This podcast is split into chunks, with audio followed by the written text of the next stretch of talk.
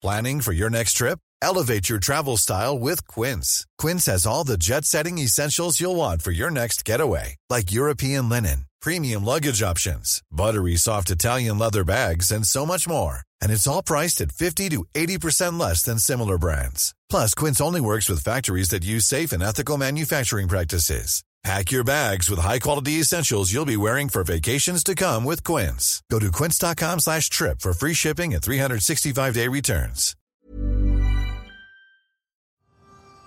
Cuando tenía unos nueve años, el plan de fin de semana incluía visitar a mi abuelita.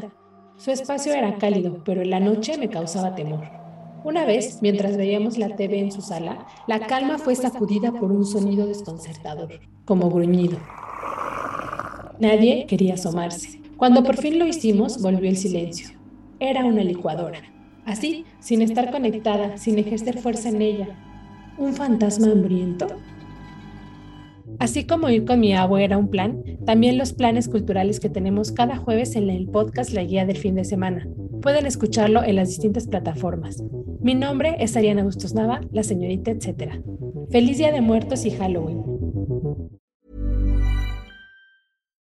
If you're looking for plump lips that last, you need to know about Juvederm lip fillers. With Juvederm Volbella XC and Juvederm Ultra XC, your lip look, whether it's subtle or bold, can last up to one full year with optimal treatment and no additional maintenance. Find a licensed specialist and see if it's right for you at juvederm.com today. That's J U V E D E R M.com. Add fullness to lips in adults over 21 with Juvederm Volbella XC or Juvederm Ultra XC. Do not use if you have severe allergies or a history of severe allergic reactions, or if you're allergic to lidocaine or the proteins used in Juvederm. Tell your doctor if you have a history of scarring or taking medicines that decrease the body's immune response or that can prolong bleeding. Common side effects include injection site redness, swelling, pain, tenderness, firmness, lumps, bumps, bruising, discoloration, or itching. As with all fillers, there's a rare risk of unintentional injection into a blood vessel, which can cause vision abnormalities, blindness, stroke, temporary scabs, or scarring.